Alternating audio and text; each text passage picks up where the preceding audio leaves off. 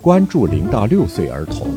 找问题、说方法、解困惑，亲子教育会客厅。听众朋友，欢迎您光临亲子教育会客厅，我是龙毅。今天为您请来的嘉宾呢，仍然是你们的老朋友张爱静老师。大家好，我是张老师。感统呢是个庞大的话题，今天呢，我们接着聊感统。好的，在上一次呢，我们刚刚讲到内脏感觉就这个戛然而止了啊。嗯。呃，那么我们今天继续讲一讲内脏感觉孩子尿尿便便的那一点事情哈。我经常会听到一些有便秘孩子情况的家长会跟我反映，就是这个孩子啊，经常是这个三天一次便便，或者是甚至一个周才一次便便。呃，我就问他，我说：“那你们家孩子没有觉得肚子不舒服吗？”是没有觉得，就是他自己毫无感觉。感统出现问题了，嗯，它的这个内脏信息传输这个信息是阻断的，或者是信息非常微弱，孩子给忽视掉了。我们成年人自己都有感觉呀、如果你想去上厕所，那你的大脑会一直催促你要去厕所，但孩子。这个感觉呢，有的孩子天生感觉很好，但是有的孩子这方面的感觉是不好的，是弱的。前几期讲了输入，那这是哪一段出问题了？这个呢，也是传输这个对，也是在这个传输过程中，有的孩子是感觉到了，但嗯是他不处理。一般便秘的孩子肠道蠕动会比较慢嘛，传出的这个信息不是很充分，然后大脑感嗯不知强非烈嗯常不强烈，大脑感知非常弱，所以的话呢，会造成这样的问题。本嗯体觉也是的，有的孩子呢，因为可能天生体弱，本体觉好不好，有时候可以从他走路、跑步、跳跃，你就可以看得出来。怎么看？嗯，有的孩子他在走路的时候，明显的下肢的肢体不协调，走路的姿势别扭，容易摔倒。对的孩子下楼下的非常的小心，非常的胆小，速度快一点他就坐下去，然后屁股连屁股带腿一脚一起往下挪。啊，这是本体感觉不敢出问题了。这个就是本体感觉出问题了。嗯，那么这个本体感觉出问题呢，其实本体觉是所有信息的一个整合。嗯意思就是说，如果你的前庭系统和视觉系统没有嗯进行一个很好的配合的话，那你的身体感觉就会出问题。有时候你的大肌肉、大关节其实是好的，嗯，但是你的呃视觉平衡不好，身体会认为你还没有站稳，也会容易摔。有的是视觉很快，反应很快，但是腿脚没反应过来，这个中间的协调出现了问题。有的是本身的身体姿态就出现了问题。有一有一个孩子，他才两岁半，就是他的坐姿里面就已经出现了葛优躺的一个坐姿。对，然后我就问他的身体是不是比较弱，说他这个小时候这个身体上有一点点发育迟缓嘛，在医院也做了不少的康复。这个孩子的身体感觉好不好，你一眼就可以看得出来。嗯，孩子的身体感觉越好，他越自信，信心就越好。自信心的来源来源于自身的强大。那自身的强大，首先就来源于一个好的、灵活、可以灵活使用、任意使用的身体。嗯嗯，这个有是道理孩子本身内在自信的来源。他自觉不自觉的就已经感受到了。是的，所嗯以的话，你看，这个就是我们刚刚讲的感觉统合，一开始是生理的问题，到嗯了后面以后就会变成的行为和心理上的一些问题。这问题就大了，哎，对对对而，且带着一生。 对，它会确实会给一生的烙印的，而且更重要的是，感觉统合的问题会遗传哦。比如说，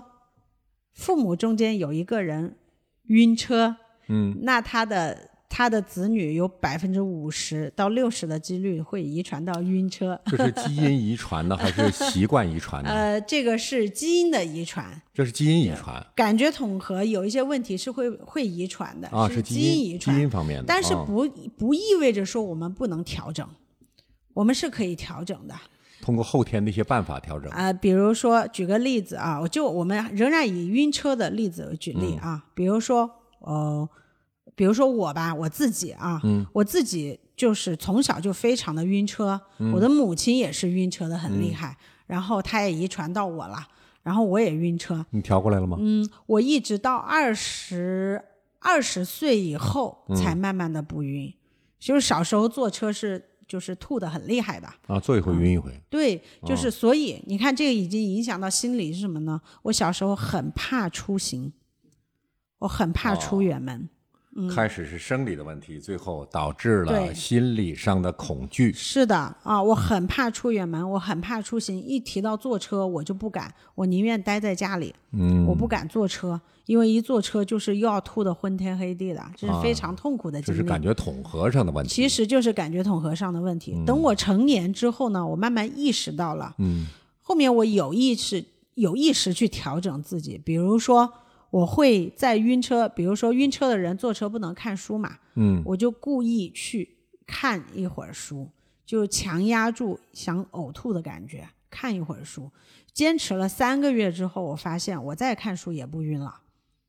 啊，嗯，这个就是大脑感知道了，呃，是你这个不是这个不是出适问题应了了，对，这个就叫适应，这个就叫感觉统合的适应。那感觉统合的适应是什么时候调整是最好的呢？嗯，零到三岁是感觉统合发展的黄金期，嗯，零三到岁六岁是感觉统合调整和干预的黄金期，就是这两个时期一定要好好把握住。发展期怎么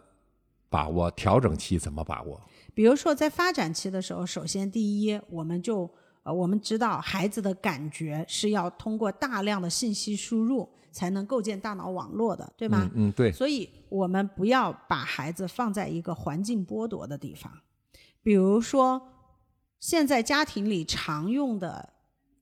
推车、嗯儿童车，嗯儿童车用的好的话是会省大人的力，但是用不好的话，它会成为孩子感觉剥夺的一个重大的阻碍。嗯，我今我就是有一次看在路上走到路上的时候，我有一个例子我很深刻，印象很深刻啊。我走到路上的时候，我看到一个妈妈就是推着就是推着一个呃一两岁的小朋友出门，嗯出门呢，就出门就对他说：“今天我们出门啦，嗯，然后呢，我们就出来散散散散步啊。嗯他嘴巴里说散步，但是他的孩子就没下车一步，都是他推着孩子走来走去，他还会走了已经一岁多快啊，两岁那了呀，那应该肯那应定会该走可以了呀，嗯推来推去的，推来推去的呢，然后就告诉他，我们已经散步了，你今天要好好睡觉了，然后又推回去了。哦那你说，这孩子根本就没散步嘛，对吧？啊，等于说他自己散了个步，被剥夺了，嗯，这个就叫是呃，就叫叫感觉被剥夺了。嗯因为我我也经常看到一些老人家带孩子，就是推着小孩儿就去到公园，你们经常去下面玩吗？也去呀。他们就是把孩子装到推车里面推下去，然后再推上来，孩子就没有下过推车，也就是在树荫下坐了坐，这个也叫出去了嘛。该训练的时候没训练，这个就叫感觉剥夺，就是他除了发展了他的视觉和听觉，他一样感觉都没发展到。其他没有发展。全部都没有发展到，所以这个是比较有害的。嗯啊，所以的话呢，就是我们对于这个感。